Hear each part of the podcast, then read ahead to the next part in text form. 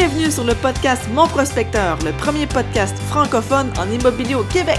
Rejoignez-nous sur monprospecteur.com, l'outil incontournable pour tout investisseur immobilier. Bonjour, ici Diane Rioux, animatrice curieuse et ange immobilier. Vous savez, avec le temps en immobilier, on apprend beaucoup de choses. Il n'y a pas un cas pareil et puis euh, on a toujours quelque chose de nouveau à apprendre. C'est ce qu'on verra avec Olivier Lepage aujourd'hui qui a plus de 140 transactions à son actif et qui a décidé de nous parler de l'achat d'un jumelé euh, qui s'est pas nécessairement passé comme prévu, mais dont il a tiré vraiment plusieurs leçons.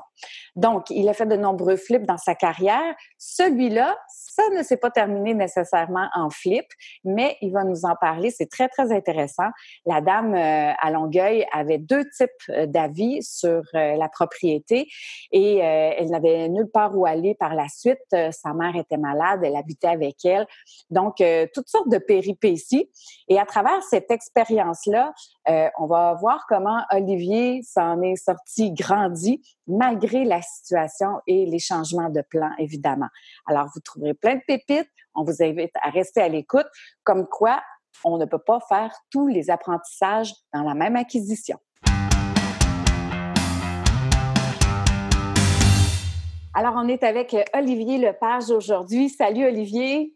Salut Diane. Comment ça va? Ça va super bien. J'avais très hâte de te parler parce que je sais que tu as fait plusieurs transactions. On parlait de 140 mm-hmm. transactions, que ce soit euh, des petites, des grosses, des flips, euh, peu importe. Et mm-hmm. euh, tu as choisi de nous parler d'un cas intéressant. C'est un flip. Oui. mais raconte-moi un peu l'histoire de ce deal-là brièvement. L'histoire de ce deal-là, c'est un jumelé à Longueuil, sur la rue Bagot. Euh, dans le secteur B. ceux qui connaissent Longueuil un peu, il y a, beaucoup de jumelés dans ce secteur-là. c'est une dame qui était en difficulté. Donc, elle avait un avis de 60 jours et une hypothèque légale. C'est comme ça que je l'ai trouvée. Ensuite de ça, euh, je l'ai approchée. L'approche n'était pas trop difficile dans ce cas-là parce qu'évidemment, la dame, euh, elle s'en allait perdre la maison. Donc, elle n'avait pas vraiment d'issue. Donc, je suis arrivé au bon moment. Euh, ensuite de ça, euh, on, on, essayé de régler euh, le problème. La difficulté, c'est que de un, elle avait nulle part où aller après. Sa mère était dans la maison avec elle, elle était malade. Donc, moi, je ne voulais pas nécessairement les mettre à la rue. Et ses dettes étaient quand même assez élevées par rapport au ratio prévaleur que d'habitude j'utilise, c'est-à-dire que normalement, je vais jusqu'à maximum 70% mmh des fois un peu plus selon le timing dans l'année, qui est très important quand on achète, savoir quand est-ce qu'on revend. Et euh, aussi par rapport au, marché ou euh, l'emplacement, parce qu'il y a des emplacements qui sont qui bougent plus vite que d'autres. Donc, si je sens que ça peut bouger plus vite, des fois, je peux m'étirer un petit peu dans le prix d'achat. Mais là, ce n'était pas le cas. Donc, c'était maison ordinaire. Euh, c'était une transaction qui date d'il y a trois ans, deux ans et demi, trois ans. Donc, le marché n'était pas en feu comme il l'est en ce moment. C'était bien normal. Euh, et euh, si je ne me trompe pas, un petit peu, je l'ai acheté au milieu de l'été. Donc, c'est un quand même très mauvais timing, puisque euh, quand on achète au milieu de l'été, l'immobilier est quand même tranquille pendant l'été. il y a une petite vague après ça qui reprend septembre, octobre, l'automne, et puis après ça, la, grosse majorité des transactions est au printemps. Mmh comme ceux qui, connaissent, si vous ne savez pas, il y a les statistiques sur CHL, CIGM. Vous pouvez voir les statistiques mois par mois. C'est quoi les mois qui se vendent le plus? Puis timer vos flips avec ça, c'est important tiens, t'en partant comme ça. Gratis pour toi. Fait euh, c'est une transaction que j'ai achetée au milieu de l'été. Puis, euh, il y avait quelques surprises qui ont sorti parce qu'il y avait, euh, comme je disais, une hypothèque légale que finalement, elle a réussi à régler. attends, il y avait l'hypothèque de la banque et j'ai oublié de mentionner tantôt aussi qu'il y avait une deuxième hypothèque privée. OK. Et, qu'il a fallu négocier parce que comme ça n'arrivait pas dans mes ratios, moi, j'ai appelé directement euh, le prêteur privé pour lui dire bonjour, monsieur, madame X, prêteur privé. Je suis acheteur de cette maison-là.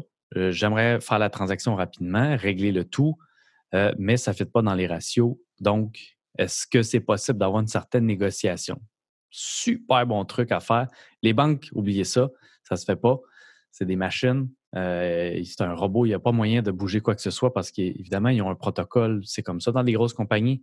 vous ne pouvez pas les bouger. Par contre, quand c'est des prêteurs privés, c'est des humains comme vous et moi, donc on peut les approcher et dire euh, Madame Pierre-Jean-Jacques, euh, vous êtes dans une situation où est-ce qu'il faut continuer les procédures, il faut avancer. Après ça, déposer la requête introductive d'instance à l'encours, demander la saisie, puis ça va des fois à six à huit mois plus tard, plus les frais de possession, puis euh, revente après tout. Fait que les prêteurs privés, ça les intéresse pas nécessairement. Là, dépend de, chacun. Il y en a ce processus-là, puis de, de, y ait des frais supplémentaires qui s'ajoutent euh, et qui retrouveront probablement jamais. Exact, exact. Donc, euh, couper dans ces frais-là, c'est-à-dire payer ces frais-là ou les, les couper d'avance puis vendre un petit peu moins cher, souvent ça revient au même, mais ils récupèrent le capital plus vite, donc c'est intéressant. Bémol, certains prêteurs euh, vont prêter pour récupérer par la suite, donc eux, il n'y aura pas de place. Mais ça vaut la peine d'essayer quand c'est un prêteur privé, comme moi j'ai fait. Puis euh, ça s'est donné que c'est un prêteur euh, qui ne voulait pas du tout la maison, donc était ouverte à négocier. Donc, j'ai réussi à baisser le prix, si je ne me trompe pas, ça fait quand même un bout de temps, à peu près 5 000.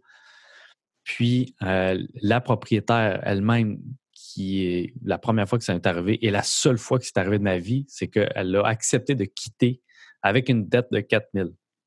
OK. Donc, au final, ça s'est retrouvé que moi, j'ai payé 4 000 de plus. La propriétaire a payé 4 000 et le prêteur privé a baissé de 5 000. Fait que tout ça mis ensemble, ça fait en sorte que ça a fait fonctionner la transaction. Puis, ensuite de ça, la transaction était faite, euh, j'ai fini par acheter l'immeuble. Dans ce cas-là, ok, c'est une des rares transactions que j'ai faites à mon nom personnel parce que j'ai eu un financement de la banque. J'ai coordonné la vente de ma maison que j'avais à Chambly à l'époque. Euh, j'ai vendu ma maison et j'ai coordonné l'achat de cette maison-là tout de suite après. Donc, j'ai récupéré l'argent de ma maison, je l'ai mis en mise de fonds sur l'autre, puis la banque a accepté de prendre mon hypothèque puis de la transférer sur l'autre. Fait que pour moi, c'était génial. Un autre point aussi qui a fait fonctionner la transaction, parce que prêt privé, ça coûte beaucoup plus cher. Là, prêt bancaire, OK, j'ai un peu plus de marge de manœuvre. Donc, j'ai réussi à acheter la maison avec un prêt bancaire que j'ai coordonné rapidement. Et euh, la dame qui était là, comme je disais tantôt, elle, elle ne voulait pas nécessairement quitter. Donc, puis moi, je ne voulais pas la mettre dehors parce qu'elle était avec sa mère malade, situation délicate. Elle, elle venait d'accepter de payer 4 000, tout ça. Je fais comme, OK, je, je vais accepter que tu restes dans l'immeuble euh, deuxième leçon, apprendre de ça. Et suggestion de moi-même. Dans un cas extrême comme celui-là, c'est pas la fin du monde de laisser la, la personne là. je vous garantis qu'à 100% des cas où est-ce que vous n'avez pas de levier sur la personne qui est en 60 jours et que vous laissez dans la maison, si vous n'avez pas de levier, vous allez avoir des problèmes. Mmh c'est automatique dans 100% des cas. Donc, suggestion ou leçon à apprendre de ça, c'est ça prend un levier ça peut être un levier financier, exemple, un dépôt chez le notaire d'un certain montant qui va garantir qu'elle va garder la propriété en bon état et qui va garantir qu'elle va quitter au moment que vous en avez besoin qu'elle quitte. Parce que là, tu t'étais entendu avec elle verbalement, puis finalement, ce n'est pas tout à fait ce qui est arrivé. C'est là que j'allais en venir exactement. Diane, tu as vu ça d'avance. C'est exactement là que, que j'allais en venir. En fait, c'est que quand euh, en fait, elle est restée dans la propriété, quoi? Je pense qu'elle est restée six ou sept mois. Les cinq premiers mois, tout allait bien, elle payait. OK? Moi, j'ai dit, c'est 1000 pièces par mois. Elle m'a payé les 1000 pièces par mois pendant cinq mois. C'est une location à ce moment-là. Vous, louez, un logement. je, revirais là, je revirais en location, oui, en effet, parce que je n'allais pas la, laisser dans la maison gratuitement. Moi, ça me coûtait. fait que j'ai dit, euh, ça va être 1000 pièces par mois. Parfait, ça couvrait mes frais jusqu'au au cinquième mois, que là, le, ben, en fait, jusqu'au sixième mois, sixième mois, elle n'a pas payé. J'appelle, qu'est-ce qui se passe? Oui, oui, OK, je vais te payer, je vais te payer la semaine prochaine. Je rappelle la semaine prochaine, non, OK, je vais te payer l'autre semaine d'après. L'autre semaine d'après, qu'est-ce qui arrive? Ah, ben finalement, je vais déménager. Puis là, repousse, repousse, repousse. Finalement, whoop, plus là, parti. Euh, je viens de perdre un mois de loyer. Puis euh, là, la maison est vide. Fait que là, oh shit. Je me retrouve avec une maison vide qu'il faut que je supporte, puis là, il faut que je mette à vendre. Mmh fait que par contre, j'assume totalement mon erreur là-dedans. Je l'assume. Puis j'ai appris la leçon, c'est que moi, personnellement, j'étais tout seul dans cette transaction-là. Ce qui fait en sorte que je devais rien à personne. Fait que tu as pris le risque, tu as assumé le mon défaut, je sais, j'étais moins motivé, je n'étais pas redevant envers personne. Fait que j'aurais dû mettre la maison à vendre beaucoup plus tôt pour que pendant que la dame était à la maison, pendant qu'elle était dans la maison, parfait, elle assume mes dépenses, puis euh, moi, je la mets à vendre. Euh, ensuite de ça, je réussis à la vendre, puis elle réussit de coordonner, dans le fond, le moment qu'elle quitte et le moment où est-ce que moi je vends. Euh, chose que j'ai pas faite, j'ai procrastiné beaucoup. Puis je me suis retrouvé devant une maison vide que j'ai dû supporter pendant trois mois. Puis maison vide égale maison moins attrayante parce que souvent on voit les coins de mur, on voit tous les petits défauts. Fait que les, les propriétaires, pas les propriétaires, mais les acheteurs, souvent, ils ne voient pas nécessairement visuellement où est-ce qu'ils mettraient leurs meubles et tout ça. Fait que, euh, par expérience, les gens vont mettre moins sur l'offre si les maisons ne sont pas meublées. De là, la valeur de stager ou d'avoir la personne qui habite dedans puis de vendre pendant qu'elle est dedans. Exact, exact. Mais, euh, Olivier, on va se le dire, là, si on n'en fait pas d'erreur, on ne devient pas meilleur. ça t'aura au moins permis de, savoir ça. Donc là, elle quitte, euh, finit par quitter, tu finis par mettre la maison en vente. Euh, tu mm-hmm. gardes la maison encore longtemps en vente comme ça? J'ai gardé la maison en. Euh, ça a pris, si je ne me trompe pas, trois mois et demi, quatre mois. En fait, je l'ai mis en vente. ça a pris peut-être deux mois et demi avant d'avoir une offre d'achat acceptable. Puis un mois après, on était chez le notaire qui donnait, écoute, le mois de il faisait froid, je me rappelle, quand on était chez le notaire. Fait que je pense que c'était octobre-novembre, l'année d'après 2017. Fait que je l'ai possédé comme beaucoup trop longtemps pour rien. Puis euh, aujourd'hui, c'est peut-être différent parce que le marché augmente, mais en 2016-2017, le marché augmentait pas du tout, du tout, ou peut-être 1% c'était chanceux pour les unifamiliales. Fait que j'ai pas fait euh, vraiment de capitalisation ni d'augmentation de valeur. Fait que j'ai gardé vraiment trop longtemps celle-là. Donc, super important d'avoir un plan de sortie d'avance et de le mettre en application aussi, qui était mon manque. Fait que, c'est ce qui est arrivé dans cette transaction-là.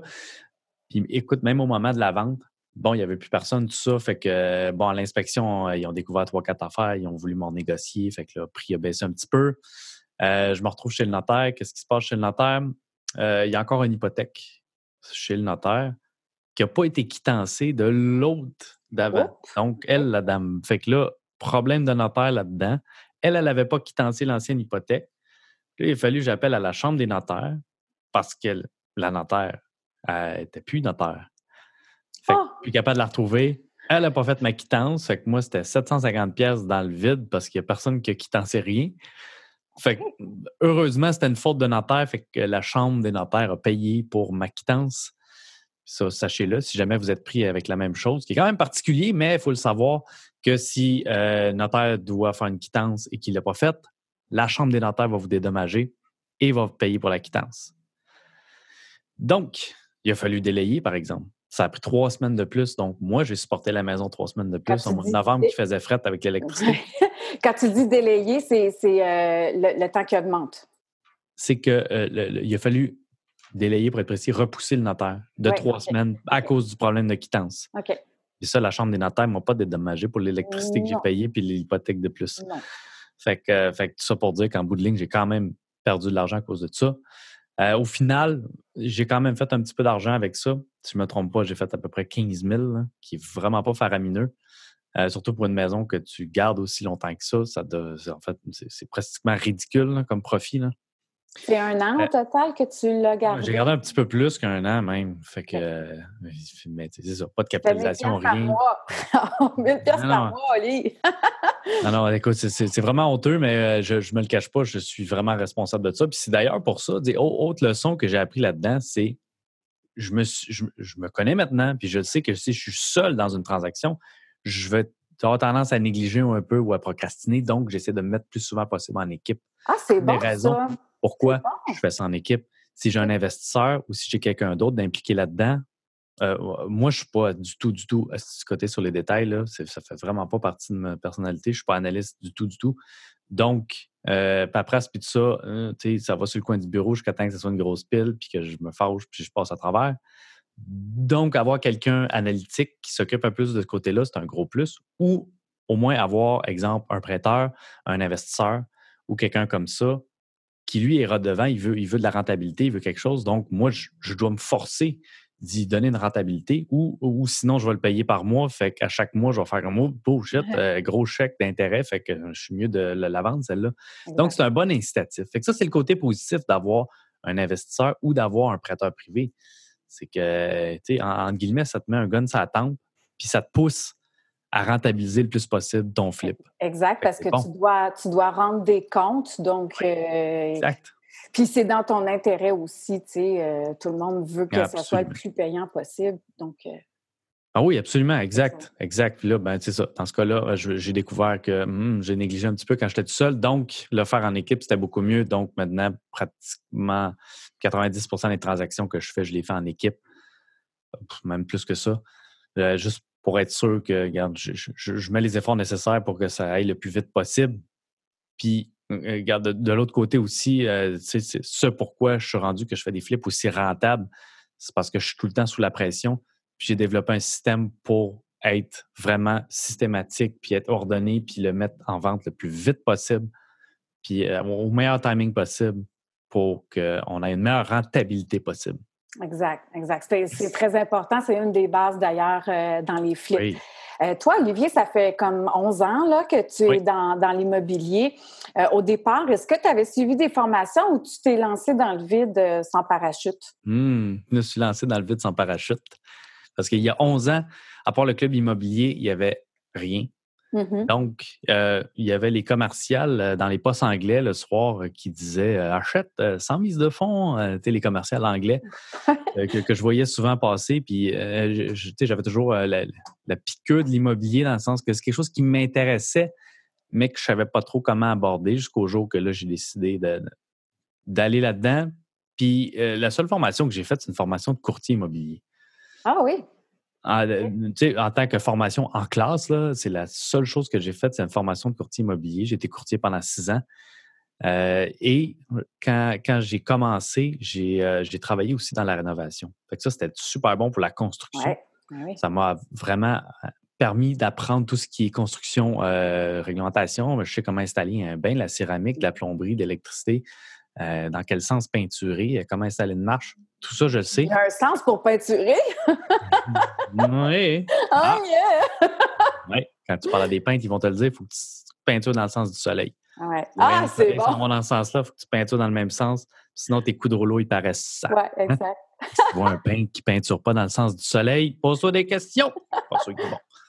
Ah, ben dans le fond, c'est, ce que ça a fait, c'est que, bon, tu t'es lancé dans le vide, mais ça aussi, ça t'a permis de faire des apprentissages euh, au fur et à mesure, mais au moins, tu as, osé, tu, tu l'as fait, tu n'as pas, euh, pas resté dans ton salon à attendre. Ce que je pense qui démarque le plus les gens qui vont réussir des gens qui réussiront pas, c'est, juste ça. Parce que je connais beaucoup de gens qui, qui ont fait énormément de formations, euh, probablement beaucoup plus que moi. Ben, en fait, je suis pas dur à battre, là. ils ont fait plus de formations que moi ils connaissent toutes, toute, toute la matière, mais ils l'ont très, très peu mis en application. Donc, il y a quand même euh, une dichotomie entre l'application et l'action. C'est ce qui fait en sorte que euh, ils, ils réussissent à vendre des formations ou autres. Mais c'est vraiment dans l'action que tu apprends parce que même si tu sais ou tu maîtrises la théorie, dans l'action, c'est pas toujours dans l'ordre, dans le même ordre que ça se passe. Et il y a beaucoup, beaucoup, beaucoup de choses qui se passent à côté parce que il n'y a pas une transaction pareille. Puis ça, n'importe quel courtier qui a fait des milliers de transactions va vous dire la même chose. Il n'y a pas une transaction pareille. La maison, elle a des particularités. Le propriétaire a des particularités. Les titres en ont. Euh, moi, toi, tout le monde, les gens impliqués là-dedans ont leurs particularités. Ce qui fait en sorte qu'il n'y a pas une transaction pareille. Donc, il y a toujours, toujours, toujours quelque chose de nouveau là-dedans.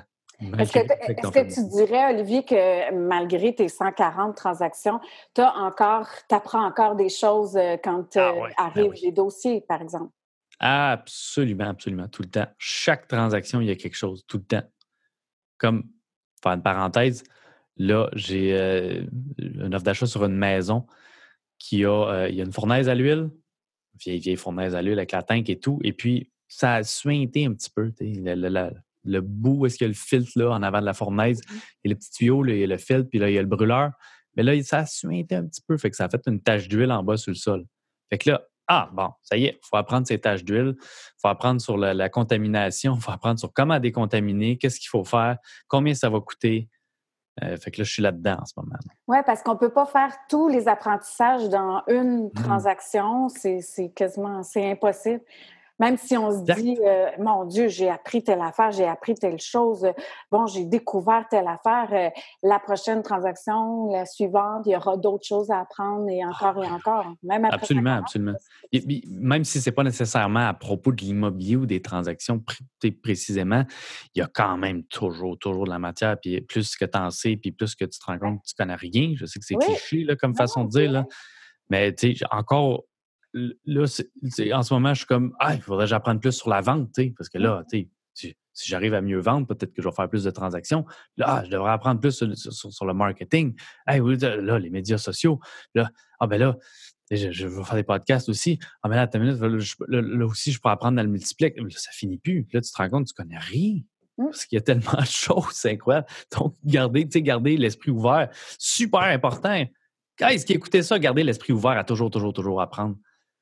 Toujours être en mode apprentissage parce qu'il y en a beaucoup à apprendre. Puis si, si vous n'êtes pas en train d'apprendre, d'ailleurs, vous êtes comme une plante. Là, si la plante n'est pas en train de grossir, vous êtes en train de mourir. Si vous n'êtes pas en train d'apprendre puis de, croître, euh, vous êtes en train de mourir. Fait que euh, choisissez. C'est la loi de la nature, j'ai rien inventé. puis qu'on n'est peut-être pas au bon endroit hein, euh, aussi, là, ça se peut. Ouais, ouais. Et, même le marché évolue. Puis là, c'est une autre affaire, aussi. Le marché évolue.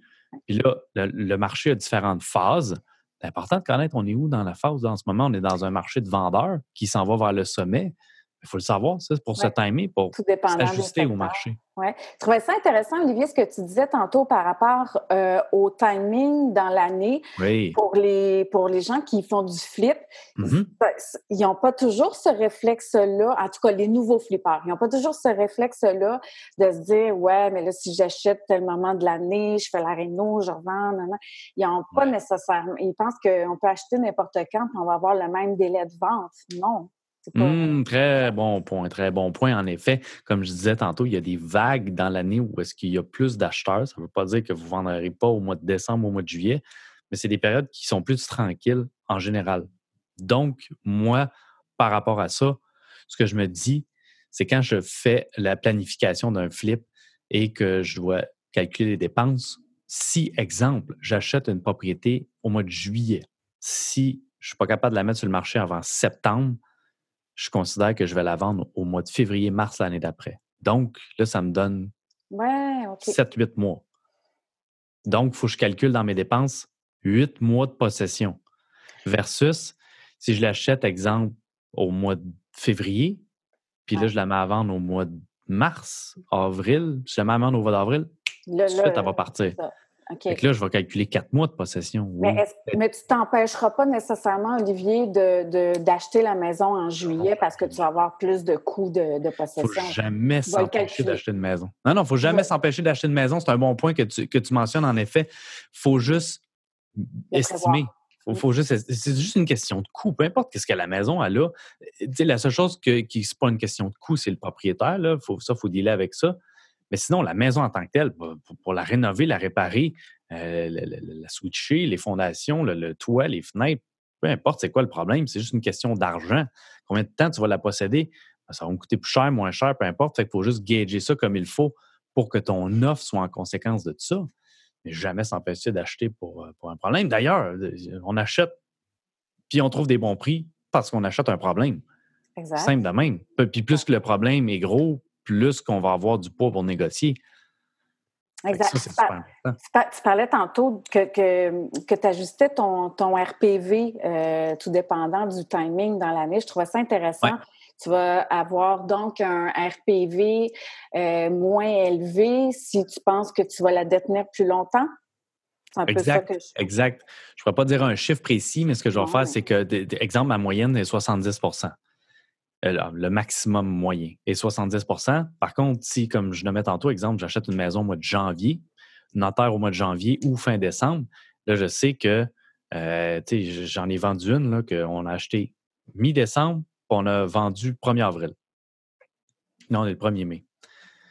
Euh, je perds mes jours un petit peu. Donc, on, a acheté mi-décembre, fait que là, vendu 1er mai, fait que c'est cinq mois de possession. Rénovation inclus là-dedans. Puis d'habitude, les rénovations, ça, prend, ça repousse, ça prend un peu plus de temps. Euh, pour faire un, calcul rapide, là, pour vous donner une estimation, si je ne fais pas de réno, je calcule entre 4 et 6 mois. Si je fais de la réno, je calcule entre 6 et 8 mois.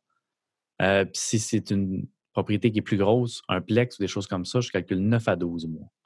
OK. En termes de détention. Exactement, en termes de détention. Puis ça, en fait, je vais toujours au pire. C'est-à-dire, a Renault, c'est 8 mois. Si c'est un gros, ça va être 12 mois. Comme ça, je m'assure qu'en faisant mon scénario le plus pessimiste possible, valeur marchande pas trop haute, puis hop, je la baisse un petit peu, puis je mets un petit peu plus de possession, puis j'arrondis mes coûts de rénovation toujours à la hausse, puis en plus, je mets un budget de surprise. Tout ça mis ensemble, ça permet de couvrir les imprévus qui arrivent tout le temps de nous autres. On s'entend que des imprévus, il en arrive dans 100% des cas.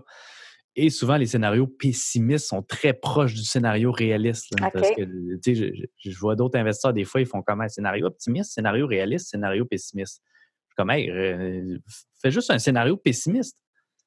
Les deux autres, ils n'y arriveront jamais. C'est scénario pessimiste ou très, très, très, très proche. Il n'y a jamais une fois que. Excuse-moi. Je ne dirais pas qu'il n'y a jamais une fois, parce que c'est arrivé que c'était proche d'un scénario optimiste que je ne fais pas. Mais dans le sens que si, si exemple, tu achètes une maison, là, tu dis, parfait, le, scénario pessimiste, c'est-à-dire la pire affaire qui peut arriver, c'est terrible, je ne suis pas capable de vendre, ça me prend neuf mois pour vendre, mais au bout de neuf mois, je couvre toutes mes dépenses, je fais 20 000 net ou 25 000 net. Si c'est ça le pire scénario, puis si toi, tu es capable de supporter le pire scénario, ben, n'importe quoi qui arrive de mieux, ça va être du bonus, ça va être du gravy. Fait que c'est parfait. Puis des fois, ça arrive. Mettons que 9 fois sur 10, ça arrive dans le scénario pessimiste. Puis une fois sur 10, ça arrive dans le scénario optimiste. Puis là, ben, tu es content. Mais ça aussi, c'est une question de timing. Exemple, tu mets ta, vente, ta maison à vendre là au mois d'avril, est un petit peu rénovée. C'est sûr que ça va partir comme un pain chaud, puis tu risques d'avoir une surenchère parce que le marché est en feu comme en ce moment. Il ne faut juste pas spéculer sur un marché. Il faut prendre la, valeur aujourd'hui et dire OK, ça vaut ça aujourd'hui, moi je vais l'acheter tel prix. Si le marché apprécie pendant ce temps-là, c'est du bonus. Moi, je ne mise pas, je, spécule. Je spécule pas et je ne mise pas sur l'appréciation du marché parce que c'est un élément qu'on ne peut pas contrôler. Exact. Puis dans le fond, euh, ce que tu dis, c'est bon, on a, on a simplement qu'à faire des qu'à être conservateur dans, dans, dans nos, euh, dans nos prévisions, dans notre planification, puis euh, ça va être pas mal ça ou, ou, mieux là, dans le fond. Fait que on est mieux d'y aller comme ça. Dis-moi, tu avais choisi de nous parler de ce cas-là, qui est un jumelé à Longueuil, euh, mm-hmm. parce qu'il y avait plusieurs particularités. Euh, mais c'est que ces particularités-là t'ont appris des choses. Donc, euh, tu as tiré plusieurs, plusieurs leçons. As-tu des conseils à donner à des gens qui flippent? ce serait quoi les meilleurs conseils qu'on pourrait donner à quelqu'un qui flippe? Les meilleurs conseils que je peux donner, si on peut parler, mettons, de planification. moi, ce qui m'aide le plus, c'est d'avoir un, système pour planifier.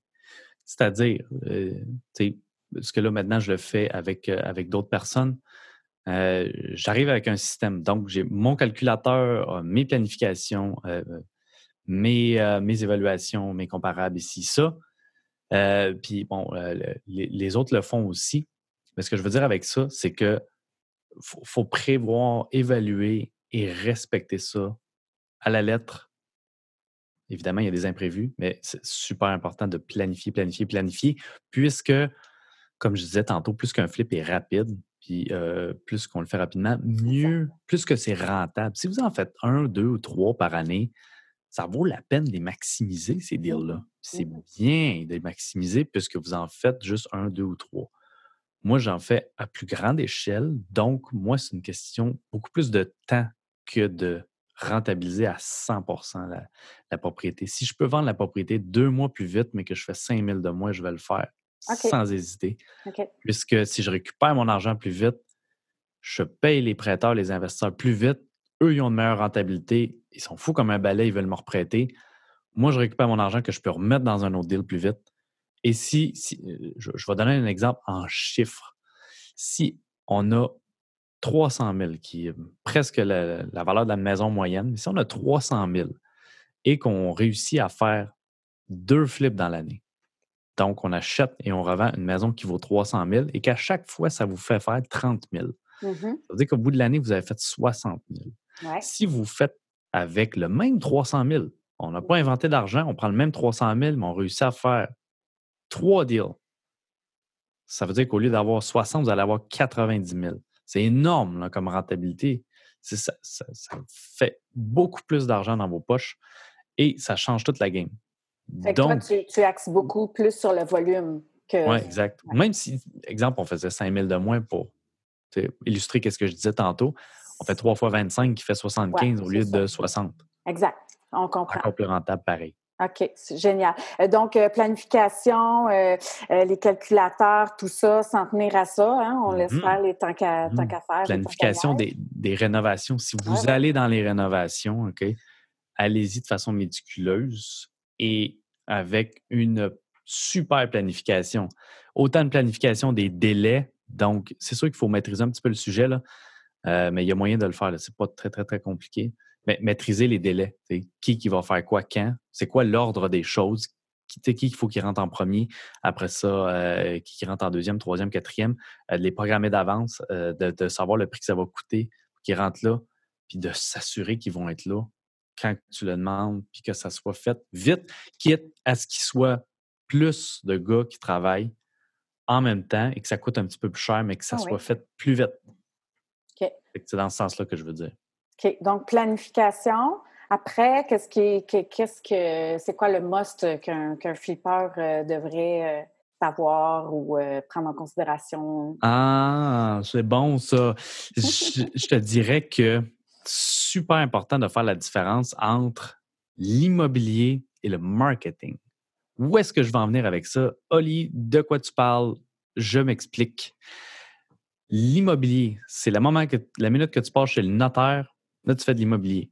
Donc, tu as acheté une maison, tu embarques dans la maison, tu fais de la construction, de la rénovation, euh, tu fais de la mise en marché, de la vente, whatever. Et en fait, même la vente, c'est du marketing. Ouais. Au, au début, faire de la prospection, trouver un deal, c'est du marketing. Après, mise en vente, euh, visite, négociation, offre d'achat, c'est du marketing. Donc, il y a une grosse partie de la job qui est du marketing. Donc, c'est bon d'en savoir un petit peu sur le marketing.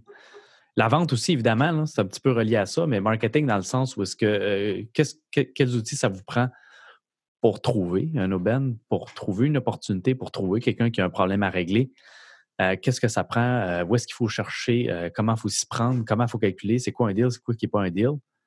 Après ça, le concrétiser, que ce soit de façon simple ou de façon créative. Euh, puis après ça, la mise en vente, c'est la même chose. Euh, Qu'est-ce qui est payant? En fait, c'est. Ouais. c'est- My God, même, au, même pour les rénovations, qu'est-ce qui est payant? Qu'est-ce qui va me rapporter le plus pour mon argent? Euh, comment il faut que je la mise en vente? Je stage-tu? Je stage pas? Le courtier est important aussi. Comment il va la mettre en vente? Euh, tu sais, moi, je, je dis quasiment quoi faire au courtier. Là, Là, au courtier, là, tu vas lister tel jour, puis après ça, tu vas faire venir le monde tel jour, puis tu- tel jour, puis telle affaire. Donc, je leur dis exactement quoi faire parce que c'est une formule qui marche. Et, et les bons courtiers savent c'est quoi cette formule-là, là, la, la formule des su- surenchères. Là. Les bons courtiers savent comment ça fonctionne. Donc, si vous en avez un bon, c'est correct, ils veulent le savoir. Mais s'il ne le sait pas, c'est bien de le guider là-dedans pour être sûr qu'il fasse une bonne mise en marché. Parce que c'est- comme n'importe quoi qu'on lance, là, la, la- la mise en marché, le, le launch Oui. en anglais, c'est vraiment important. Parce que sinon, quand ça fait deux mois que ta maison est là sur le marché, là, euh, on commence à brûler. Là. Donc, il faut, faut que ça bouge tout de suite en partant. Tout de suite en partant, c'est là qu'on a le plus de visites. C'est là qu'on a le plus de gens intéressés. Donc, c'est le moment de saisir une opportunité puis une offre d'achat. Fait que Donc, c'est euh, bon d'en savoir sur le marketing. Donc, ce que je comprends aussi, c'est que vous, vous, utilisez toujours un courtier immobilier pour la revente de vos flips? Pas systématiquement, Ah, mais très souvent, j'utilise un courtier pour revendre, oui. Ça va plus vite euh, aussi, j'imagine, d'utiliser un courtier immobilier. Ben, je, écoute, je vais faire un petit peu de promotion sur les courtiers. Moi, j'ai été courtier. le droit? Je- On- en fait, on je, jase. je comprends. C'est que je, vois le deux- les deux côtés de la médaille. Oui. Puis, autant que quelqu'un peut utiliser du proprio puis va faire comme Damn, ça a bien été, je suis allé sur du proprio puis j'ai économisé de l'argent. Fine, tu sais. Ça a marché là. Mais fais 20 transactions par année, puis viens me revoir. C'est sûr qu'il y en a trois qui ont mal tourné. Mhm. Tu aurais espéré avoir un courtier parce que ces trois affaires-là, où est-ce que tu aurais eu un courtier, ça, ça serait probablement mieux passé, puis tu n'aurais pas une merde en bout de ligne. Mhm. Donc, les courtiers sont utiles quand ça va mal. Parce que quand ça va bien, tout le monde est beau, on saute, il y a des arcs-en-ciel, des licornes, tout le monde est content. Mais quand ça va mal, puis que tu n'es pas sûr, euh, là, tu as besoin d'aide. Puis là, là tu as besoin de quelqu'un qui connaît ça. Fait que c'est sûr que, comme je disais tantôt, exemple, courtier en connaît beaucoup sur la vente puis le marketing s'il est compétent et qu'il est bon. Donc, il va t'aider là-dedans si toi, tu es plus un gars qui est dans la rénovation ou, ou toi, es, je, je, dis gars, excusez, une personne. Voilà. Ça, ça, peut être les femmes. Les femmes, je vous invite à flipper aussi, bien sûr, venez-vous-en. Puis, euh, fait que c'est important de, de justement d'avoir quelqu'un qui est bon là-dedans. Puis, puis, de savoir ses forces. Moi, justement, je ne suis pas dans la rénovation. Moi, je suis bon dans l'évaluation, la planification, euh, le, le, marketing, mise en marché, puis trouver des deals. C'est ça ma force. Fait que je sais que euh, tu ne me verras pas euh, en train de poser du bois franc. C'est sûr que je ne suis pas payé à faire ça. Oui, c'est bon. Hey, Olivier, tu nous, as, tu nous as donné une foulitude de, de, de trucs. une foulitude. Ma tête est pleine de, de, de incroyable. trucs. Oui, écoute, euh, on n'a presque pas parlé de ton cas, mais on, on sait que ça t'a généré plein, plein, plein, plein de leçons. Puis c'est sûr que les auditeurs aussi euh, vont, euh, avoir capté tout ça. J'aimerais qu'on se quitte avec une citation qui t'inspire, Olivier, dans ton quotidien, que ce soit dans ta vie personnelle ou professionnelle. Mmh, en fait, c'est simple. Je vais me tourner du bon côté, là. Lisez qu'est-ce qui est en arrière là. Ça, c'en est deux bonnes. Mind, whoop, là, là. Mindset, mindset, is everything. Ça veut dire l'état d'esprit, c'est n'importe quoi, n'importe quoi qui t'arrive. Mm -hmm. euh, c'est pas nécessairement l'événement qui fait la différence, c'est comment toi tu captes l'événement. Parce que je, je, vais donner la meilleure illustration possible. Si, exemple, tu es dans un party, puis il y a 50 personnes et puis, euh, toi, tu es en train de regarder deux personnes qui euh, se frenchent dans le coin, puis l'autre, est en train de regarder deux personnes qui se battent dans l'autre coin. Vous allez avoir une perception très différente de, de la soirée. Party, de la même soirée. Exact. Donc, tout ça pour dire, euh, le party, c'est ta tête. Puis toi, tu, fo tu focuses sur quoi? Tu focuses sur les deux personnes qui se frenchent dans le coin ou tu focuses oui. sur les deux personnes qui se battent dans le coin? Fait que mindset dans ce sens-là, sur quoi tu ouais. focuses, à quoi tu penses, qu'est-ce qui rentre dans ta tête. Ça, c'est super important ici. Puis l'autre, je me mélange de mes côtés. L'autre, ouais. il n'y a pas d'ascenseur pour le succès, c'est les escaliers. Il faut prendre les escaliers, ce qui veut dire qu'il n'y a pas de secret dans l'immobilier. Il n'y en a pas de secret. Arrête de chasser des secrets puis des affaires pour te fixer rapidement puis des, des, des, manières de faire du cash vite, puis viens flipper un offre d'achat en, en, 24 heures pour 25 000. Come on! Come on! Je dis pas que j'ai jamais fait 25 000 en 24 heures. C'est pas ça que je dis. Ça fait 11 ans que je fais ça. Je suis préparé pour faire ça. Je fais des offres d'achat comme ça, puis j'évalue des travaux en deux minutes. Fait que c'est normal que je sois capable de faire des offres d'achat euh, 25 000 en 24 heures. Mais pense pas que c'est la norme des choses. Ça arrive ça se peut que tu sois chanceux. C'est pas la norme des choses, donc c'est pas ce qu'on devrait espérer. faut prendre les escaliers, monter les étapes une par une par une, puis la seule chose qui va te faire apprendre plus rapidement, c'est d'avoir quelqu'un d'expérience qui va te guider pour aller plus vite. Donc, c'est exactement ça que je fais avec mon groupe, avec les gens qui sont dans mon équipe. Ils ont un problème. Euh, il y a quelqu'un au téléphone, euh, ils sont allés à un rendez-vous, puis là, oh, ils se sont fait envoyer une objection. Et on, ah, OK, shit. Là, ils, ont, ils, ont, baissé les bras. Mindset, faut pas que tu baisses les bras. Mmh. Ensuite de ça, ils viennent me voir. Puis là, oh, mais là, il m'a dit ça. Ah, j'aime ça, moi. J'aime ça quand les gens m'envoient des objections parce que j'ai toujours, toujours une manière positive de regarder les choses. Donc, j'arrive tout le temps avec un, un, argument pour retourner ça et en, en, en, faveur. Et le, le meilleur, meilleur, exemple, hier, euh, il y a quelqu'un dans mon équipe qui me texte, puis ah, il n'y a pas vraiment de marge, fait que je ne savais pas trop quoi faire. Je dis, ah, c'est excellent, ça. Ou je pense, je pense qu'elle voulait en parler avec quelqu'un dans sa famille. Parce que c'était une succession. Fait que là, il y avait d'autres membres de la famille. Fait que là, lui, il savait pas trop comment rétorquer. J'ai dit, ben, c'est excellent. Dans ce cas-là, madame, messieurs, ça serait parfait. Imaginez si vous êtes capable de vous retourner de bord puis d'avoir une offre d'achat dans les mains à présenter directement aux autres personnes de votre famille pour leur dire, regarde, voici la maison, voici le cas, euh, voici dans l'état qu'elle est. Puis, by the way, j'ai une offre d'achat pour ce montant-là. Qu'est-ce que vous en pensez? Ça ne veut pas dire que ça va être bon ou pas, mais au moins, il va avoir une idée de combien il pourrait avoir pour la maison, puis qu'est-ce qu'il pourrait faire. Donc, là, ah, tout d'un coup, je revire une objection en euh, non, prends-moi, puis c'est parfait, puis il y a une offre d'achat. Fait c'est bon de se challenger avec des gens qui, en connaissent plus, qui peuvent vous guider, vous aider, que ce soit dans l'immobilier ou autre. Euh, c'est la même chose partout. Il n'y a pas de recette secrète. Parce qu'on va se le dire, Olivier, on, faut, on, faut prendre les escaliers, mais on n'est pas obligé de monter les escaliers tout seul. Et voilà, exactement. Quelqu'un qui peut te montrer à monter les escaliers en courant. Ouais, c'est bon ça, c'est bon. hey, Olivier, merci beaucoup, beaucoup euh, de, du partage euh, de cette deal et confidence. Et puis, euh, je te souhaite encore plein d'autres transactions à ton actif. Puis, je te souhaite aussi plein de beaux flips avec plein de partenariats. Puis, on se recroise tout bientôt. Certainement. Merci beaucoup, Diane, pour l'opportunité et merci à toutes pour avoir écouté cet épisode-là. Si d'ailleurs vous avez des questions, vous pouvez me retrouver sur Facebook, Instagram. Vous pouvez m'envoyer des textos, j'essaie de répondre à tout le monde. Euh, vous pouvez me voir en personne. Euh, ça me fait plaisir de, vous répondre puis de vous guider, vous aider là-dedans. Euh, sinon, ben, pour ceux qui me connaissent déjà, ben, hello! Puis merci d'avoir écouté. À une prochaine fois. Merci, Olivier. Bye bye. Bye bye. L'immobilier est un secteur d'activité extrêmement intéressant pour les gens qui veulent toujours apprendre et qui aiment ça apprendre. Mais comme on l'a vu avec Olivier, c'est très intéressant aussi parce qu'il a appris autant sur lui-même qu'en immobilier au cours de ses transactions. Et quand tu te connais mieux, bien évidemment, c'est plus facile d'aller chercher des partenaires qui te complètent bien. Et pour trouver des, partenaires, mon prospecteur aussi peut vous aider dans, dans sa section partenaires.